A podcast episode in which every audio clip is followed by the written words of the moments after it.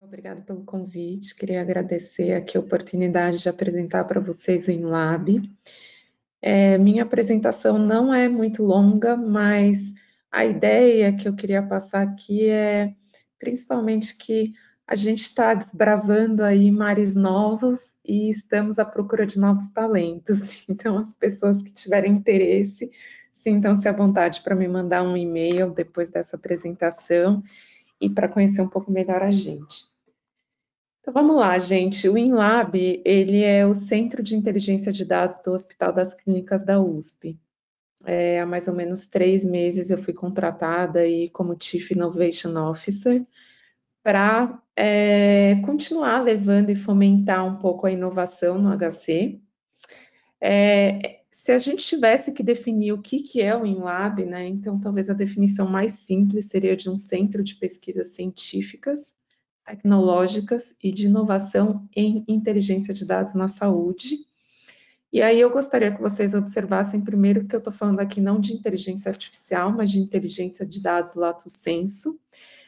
E com isso a gente já consegue observar que, embora a gente esteja mais focada em inteligência artificial, a gente mexa com, no geral, de uma forma mais ampla, com inteligência de dados.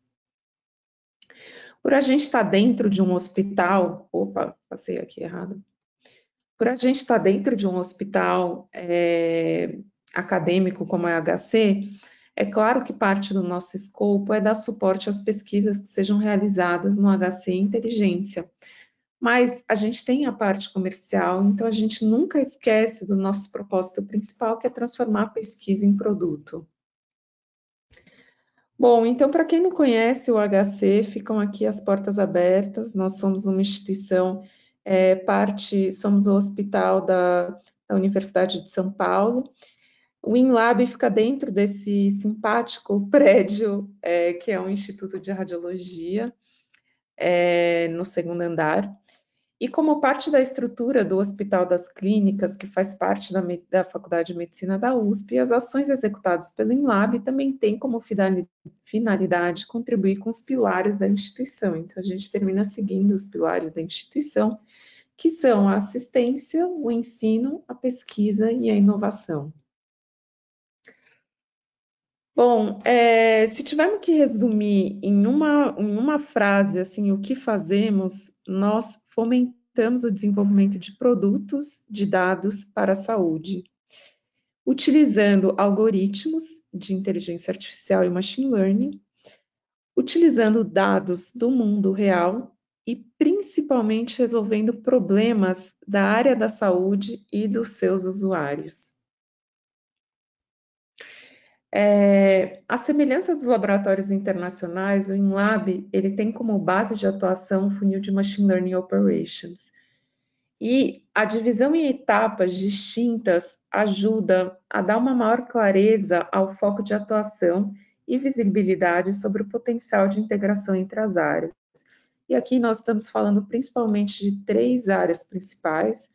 Primeira, de dados e infraestruturas, então, é, nós nos preocupamos em disponibilizar os dados de saúde, tanto para parceiros externos quanto internos, que esses dados sejam compa é, compartilhados de uma forma clara, com eficiência e segurança. E aqui eu queria só é, enfatizar a segurança, né, porque a gente sabe que a lei de proteção de dados do Brasil tem sofrido uma mudança drástica nos últimos anos, predominantemente no último ano, e agora a gente é mais próxima com a legislação europeia, não tanto americana, o que significa que somos mais rigorosos no compartilhamento desses dados. Então, parte do que a gente faz, uma grande parte, é não só a limpeza, mas a anonimização desses dados. O segundo desse, desses pilares seria o desenvolvimento de algoritmos mesmo, que é a aplicação de diversos modelos de aprendizagem de máquina, tanto para treino quanto para testes. E o terceiro, a integração clínica né, e a validação, garantindo que os algoritmos criados sejam utilizados e validados na prática clínica. Aqui eu gostaria também de ressaltar que tanto os dados e infraestrutura e a integração clínica e validação são os nossos principais focos, O desenvolvimento de algoritmos, a gente tende a fazer mais parcerias, ou seja, terceirizar esse desenvolvimento, mas cada vez mais a gente está criando equipes internas para conseguir é, fazer o desenvolvimento interno. Eu gostaria de ressaltar aqui que nós não somos o único grupo de inteligência artificial do HC, tá, gente? É, o HC é composto por diferentes institutos, como vocês sabem, então o INCOR também tem um núcleo muito forte de ciências de dados, mas é, nós temos a novidade de estar dentro do, do, Instituto de Radiologia, portanto, a maior parte dos nossos, dos nossos projetos são voltados para radiologia, melhora de fluxo e diagnóstico e tratamento das doenças. E é, nós somos parte do Inova HC, que é uma iniciativa muito maior do que nós, que é uma iniciativa de inovação mesmo, digital, lato senso, e, portanto, consta aí com inovação, inclui né, inovação robótica, devices, inovação biológica, transformação digital e internet das coisas. Então, nós somos um braço dessa instituição maior, que é o Inova HC. Um, Para fazer o que fazemos, a gente termina tendo um fluxo de trabalho que consegue ser dividido em seis áreas principais, cada uma delas meio que trabalhando de uma forma é, se intercomunicando né, entre si, e todas elas vistoriadas por um steering committee. E aí eu reforço que, como a gente é parte de um hospital dentro de uma universidade, uma grande preocupação que a gente tem é que todos os nossos projetos estejam aí com alinhamento do comitê de ética interno. Né? O primeiro desses, é, desse, desse fluxo de trabalho é a compreensão do problema. A primeira, a segunda etapa é a compreensão dos dados que a gente tem para resolver esse problema. A terceira parte é o preparo dos dados. A quarta parte é a construção em si dos modelos de inteligência artificial. A quinta parte é a avaliação dos resultados e a sexta a implementação do sistema. E veja, gente, é óbvio que eu estou sendo aqui extremamente otimista, a maior parte das instituições ainda estão Cês, é, Anderson, você consegue ver meu mouse? Sim, consigo ver. Consegue? Tá. É, então, a maior parte das instituições ainda estão aqui né, na construção do modelo e avaliação dos resultados, pouquíssimas estão na implementação do sistema. Mas o que eu gostaria de ressaltar para vocês é a importância da gente observar que a construção do modelo em si, quando a gente vai ver o time que é necessário para cada uma desses, é, dessas etapas, a construção do modelo em si é teoricamente aqui é, precisa de um menor time, precisa de um cientista de dados. Todas as outras precisam de um time muito mais cross-functional, né, que a gente chama, que são times que é, têm profissionais de backgrounds muito diferentes. Então, a gente trabalha aqui com desde Product Owner e PMO, até especialistas clínicos com acesso a TI, engenheiros de dados e os cientistas de dados mesmo. Um, e aí vocês me perguntam, né? Eu acho que assim, é, esse grupo é um grupo que deve ter visto outras instituições é, mostrarem o que estão fazendo, compartilharem aí, o que está acontecendo, se apresentarem. É, a nossa maior peculiaridade aqui é que nós fazemos parte de uma instituição extremamente complexa que é o HC. Então, eu brinco que a gente é um hubzinho de inovação dentro de um dinossauro, né? E esse dinossauro não é um dinossauro qualquer, como uma instituição, uma companhia tradicional, mas a gente é uma companhia que é, em muitos aspectos, híbrido. Então, a gente trabalha com o governo, então a gente é uma instituição governamental em muitas partes pública e com a parte privada, de gestão privada, o que torna muito mais complexas as coisas. Falando em estrutura de dados, a gente tem aqui três uh, principais compartimentos que a gente vislumbra. A primeira é a integração dos dados existentes lá já dentro do hospital, e aqui eu destaco os legacy systems, que são sistemas legados. Então, só para vocês terem uma ideia, o HC tem mais de seis ou sete sistemas legados dentro que precisam se comunicar entre si. Então, a gente tem sistemas é, que fazem, que são prontuários eletrônicos, tem sistemas que fazem o agendamento, responsável só pelo agendamento dos pacientes e retorno, sistemas que guardam só os dados de imagem, e todos esses sistemas precisam se comunicar, inclusive os laboratoriais e tudo, para a gente conseguir construir alguma coisa. A partir daí, da comunicação desses sistemas, a gente faz a parte de engenharia de dados, onde a gente cataloga, onde a gente é, consegue transformar os dados brutos em dados trabalhados, consolidados, e aí sim, finalmente, o ápice do, do iceberg, que é a ciência de dados fazendo a, a manipulação desses dados pré-trabalhados. Né? Então, achei interessante trazer esses slides só para a gente ter uma visão mais panorâmica. Isso não é da nossa instituição, né? Isso é, é a base de praticamente todas as instituições a gente é que trabalham com inteligência artificial, mas a nossa com a peculiaridade de trabalhar com sistemas é, totalmente diferentes que têm uma dificuldade muito grande de falarem entre eles. Né? O que torna mais importante a gente começar a trabalhar um, na formação de um data lake mesmo, da, um, uma compilação de todos esses databases de uma forma bruta, não tão trabalhada, para a gente conseguir ter acesso rápido a eles. Quando a gente fala no sistema de saúde, né, o sistema de saúde, é, os principais projetos de inteligência artificial no sistema de saúde são projetos de gestão de dados, de automatização de tarefas repetitivas, de ferramentas diagnósticas, de medicina de precisão, né, que hoje em dia se fala tanto, e aí entende-se por medicina de precisão, tanto na parte diagnóstica, de diagnósticos mais precisos, de acordo com dados genéticos, dados epidemiológicos dos pacientes, como tratamentos né, mais focados naquele paciente, na, na população ou numa população. É, algoritmos de monitoramento de saúde, as enfermeiras virtuais as consultas digitais, a gestão de medicamentos, inteligência artificial para a criação de novas drogas e para desenho de tratamentos e clinical trials.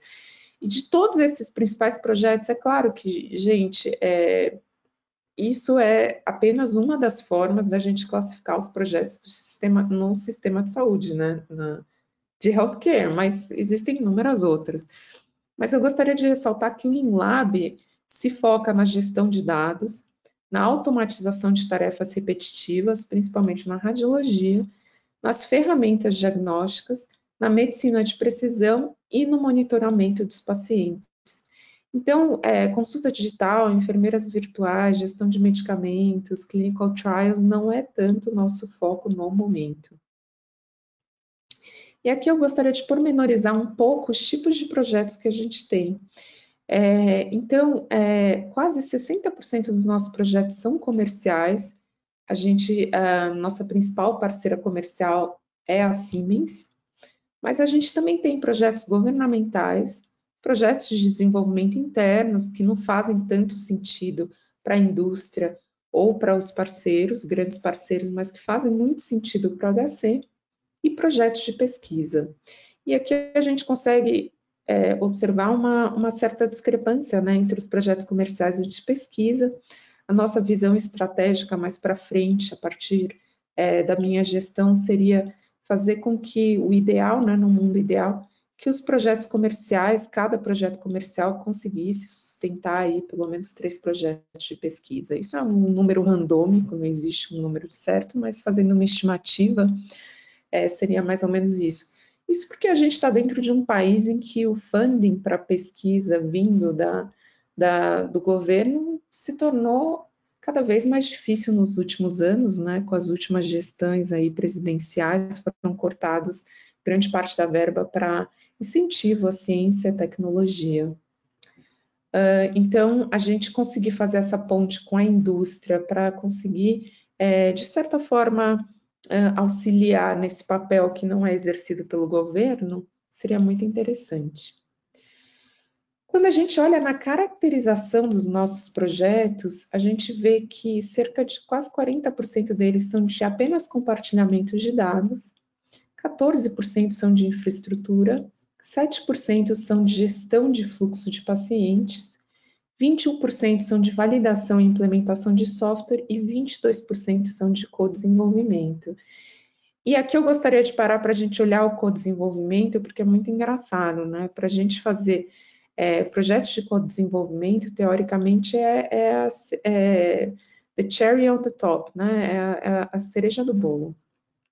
Mas, é, de fato, eles são muito interessantes porque, primeiro, eles são projetos que um, a gente consegue mais facilmente concentrar um know-how maior deles, né? Compartilhamento de dados, você compartilha os dados, talvez uma forma colaborativa, tem aí uma, um, um, um, valor que traz também, com certeza, mas é totalmente diferente de projetos de co-desenvolvimento, você cria um know-how interno, e por valor aí a gente entende como tanto propriedade intelectual, quanto publicações, né, porque a gente faz parte de uma instituição acadêmica, ou como é, é, experiência mesmo que a gente adquire em cada um desses projetos. Então, o ideal seria tentar focar nesses próximos anos em mais projetos de co-desenvolvimento e menos projetos de compartilhamento de dados lato sensu.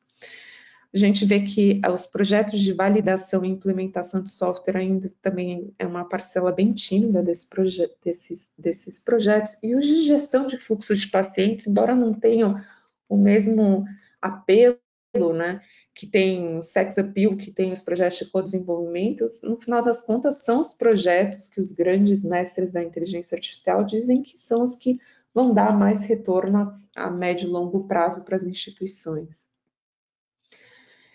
É, quase 70% dos nossos projetos têm financiamento e eles conseguem financiar os 29%, os 30% que não têm. E aqui eu queria falar um pouco da importância da lei da informática, né, que é quase uma lei Rouanet para as grandes empresas de abatimento de impostos, então elas conseguem é, financiar projetos de tecnologia é, a partir dessa lei. Quando a gente olha para os nossos projetos, uma menor parte deles, 40%, são financiados pela lei da informática, mas quando a gente vê o budget que isso representa na nossa instituição, é quase 80% dos projetos. Então, esses, a lei da informática financia, sustenta quase 84% dos nossos projetos.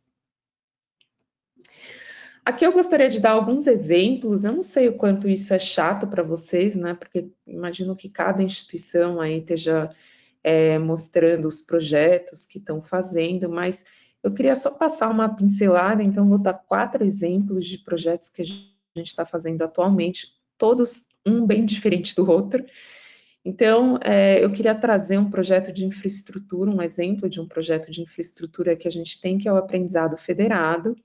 Acredito que vocês já saibam é, hoje em dia o que, que é o Federated Learning, mas para aqueles que ainda não estão tão familiarizados, é apenas uma troca de, é, de modelos de inteligência artificial.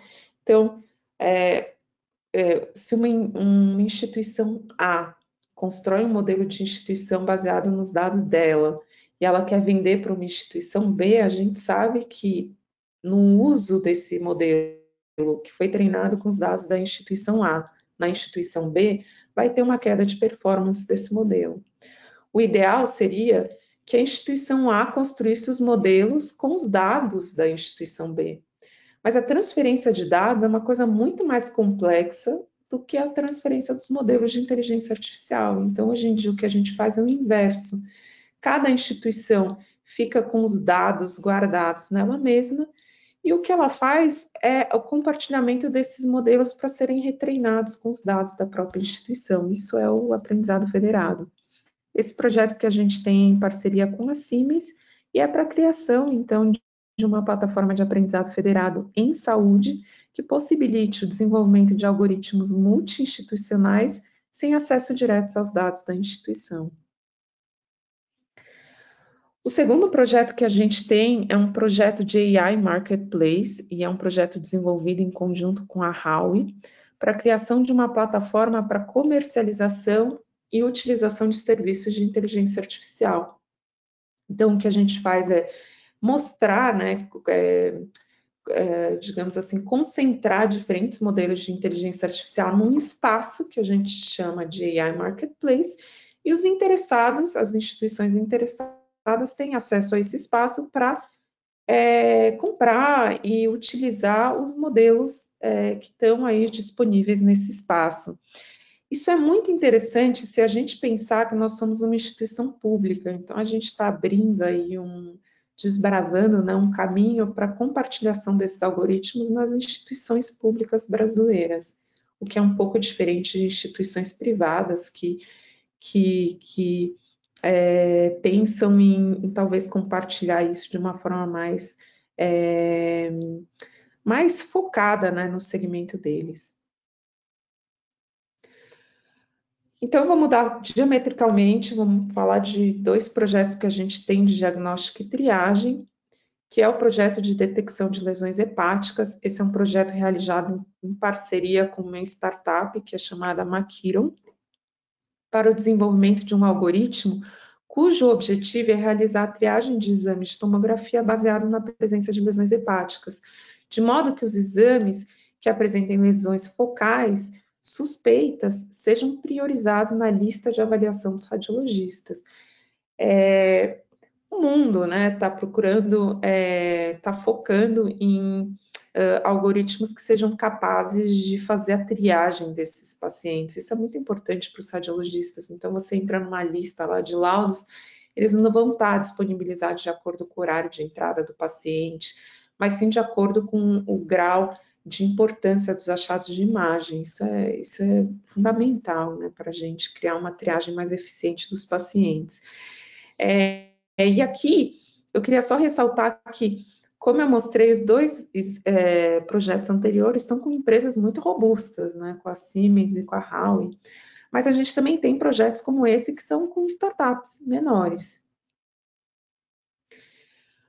Finalmente, um outro projeto é um projeto de predição de risco, um exemplo de um dos projetos de predição de risco que a gente tem para risco cirúrgico em pacientes que são submetidos à ressecção pulmonar por neoplasia de pulmão. E é um projeto realizado em parceria com a Universidade Federal do ABC para o desenvolvimento de modelos de predição de risco pós-operatório e aí entende-se como risco pós-operatório, risco de morte e complicações cardiovasculares maiores em pacientes submetidos à ressecção pulmonar por neoplasia de pulmão.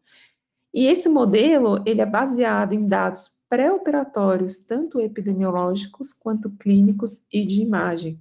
E aqui eu gostaria só de jogar um teaser que é, esse é um bom modelo, não somente um modelo de predição de risco, mas um modelo multimodal de inteligência artificial, né? Então, é, os chamados Fusion Models são descritos mais recentemente, nos últimos anos.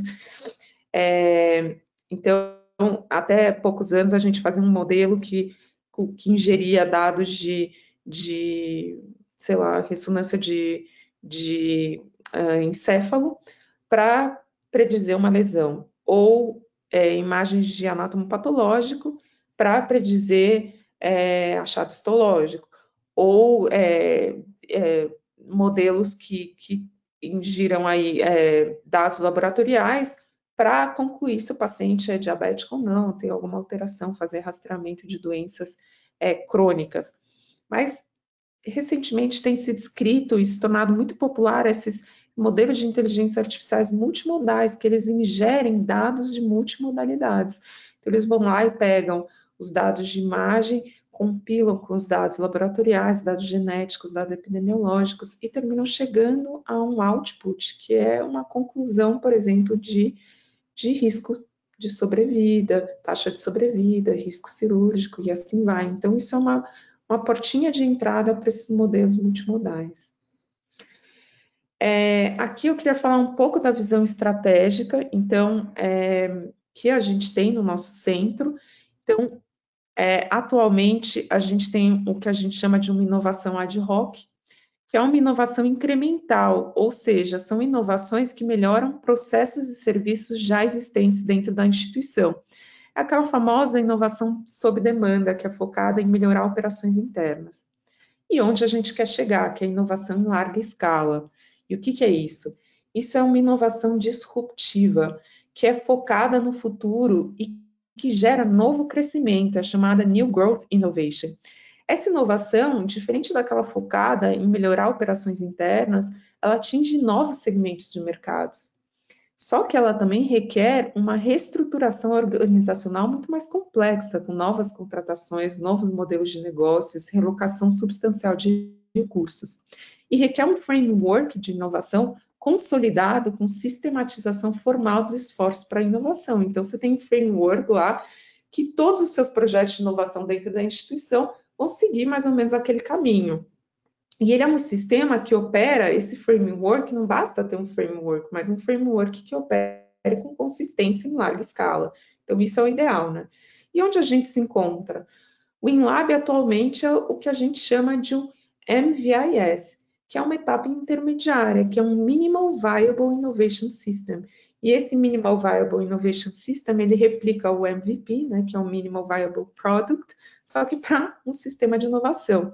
Foi descrito que eu saiba, né, é um termo mais utilizado em Harvard, e ele se refere a uma iniciativa que garanta que boas ideias elas não sejam apenas identificadas e filtradas, mas que elas sejam encorajadas, priorizadas e sugeridas. E vemos aí uma transformação digital imensa, né? O maior problema que a gente tem para a implementação da inteligência artificial atualmente e mesmo para o desenvolvimento, a transformação de um mindset, de uma estrutura. E isso é o início dessa transformação, porque a gente não está mais falando apenas em identificar inovações, mas em encorajar e sugerir.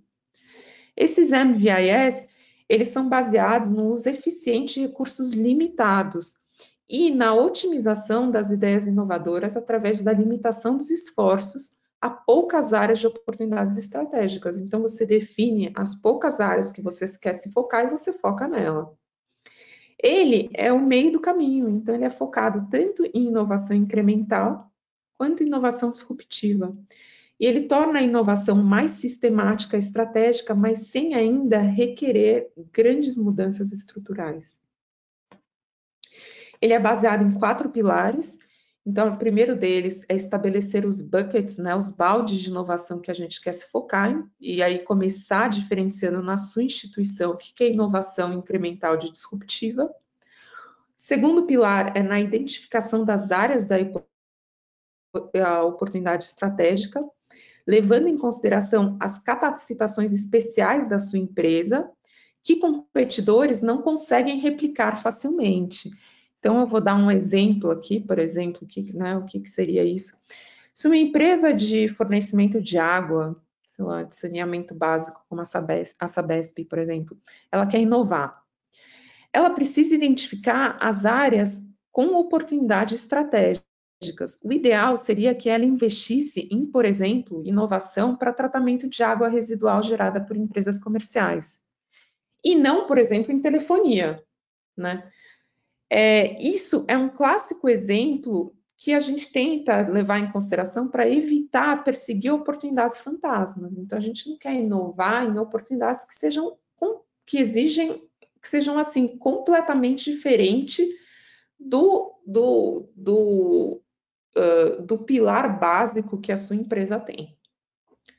O quarto pilar é montar um time mínimo de pessoas que tenham visão inovadora. E aqui eu reitero novamente a importância de você ter um time cross-functional. Então, hoje em dia a gente tem médicos, eu sou radiologista, como vocês viram, mas é, que tem um MBA, que tem uma ideia de ciência de dados, que tem uma ideia de TI, que consiga falar com esses diferentes times de uma forma muito tranquila. Esses profissionais são chamados de unicórnio, né, atualmente no mercado, porque eles são profissionais muito raros e eles são profissionais híbridos. É, e, finalmente, o quarto pilar é a criação de mecanismos para supervisão e revisão de projetos. E aqui eu reitero que o New Growth Innovation, que é essa inovação disruptiva, né, que é o ideal que todas as empresas querem chegar, ela pede por uma abordagem meio emprestada do Venture Capital, ou seja, um sistema operacional que seja tão disciplinado quanto o sistema operacional de empresas tradicionais, mas desenhado de tal forma que consiga mitigar as incertezas estratégicas. Então, as empresas tradicionais, elas geralmente têm uma visão estratégica e seguem nela. As empresas, quando você começa a falar de transformação digital, uma coisa importante que você tem que levar em consideração é a incerteza estratégica que você vai ter na né, incerteza da sua visão estratégica. É, então, vou dar um exemplo aqui para a gente conseguir captar isso melhor. Por exemplo, um, o, no, o Venture Capital Funding, ele não segue ciclos orçamentários que sejam trimestrais ou anuais, como as empresas tradicionais.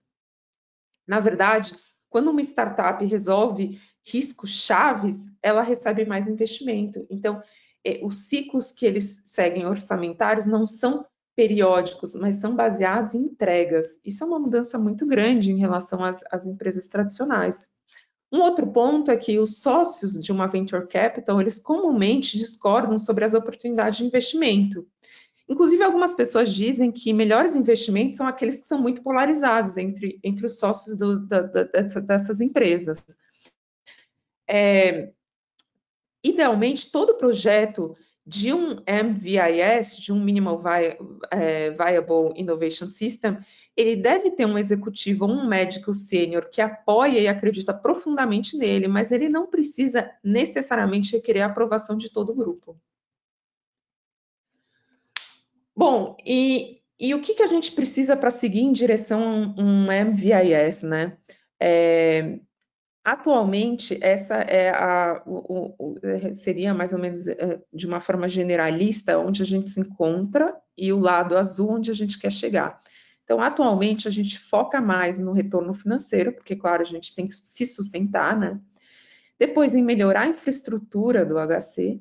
Aí, a gente considera propriedade intelectual e royalties, publicações e capacitação. E a gente vê que a capacitação e as publicações são a pontinha, né, do iceberg.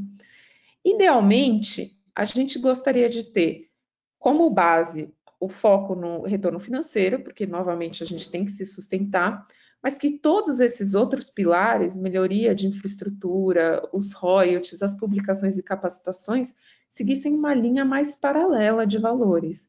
E aí a gente sai de um momento, do momento que eles colocaram, me colocaram aqui, ao invés de colocarem um executivo, né, eles criaram, modificaram totalmente a estrutura da instituição, porque eles deixaram de ser, fazer, uh, o InLab deixou de ser um centro de triagem de projetos, então que os médicos do HC venham e fazem um pitch de um projeto e a gente considera esse projeto, mas além disso, a gente parte para um segundo momento, que é a gente ter a capacitação para sugerir os projetos que façam sentido para a gente, levando em consideração a, o, a visão estratégica do HC, mas também o que, que o mercado pede. Né? E aí eu queria terminar essa apresentação apenas falando que é, eu gosto muito, e esse é um, um, um mantra nosso do InLab, é, de como se tornar um verdadeiro hub de inovação, não no HC, mas no sistema público de saúde brasileira, que é um sistema público que está né, é, numa situação muito difícil, cada vez mais colapsado.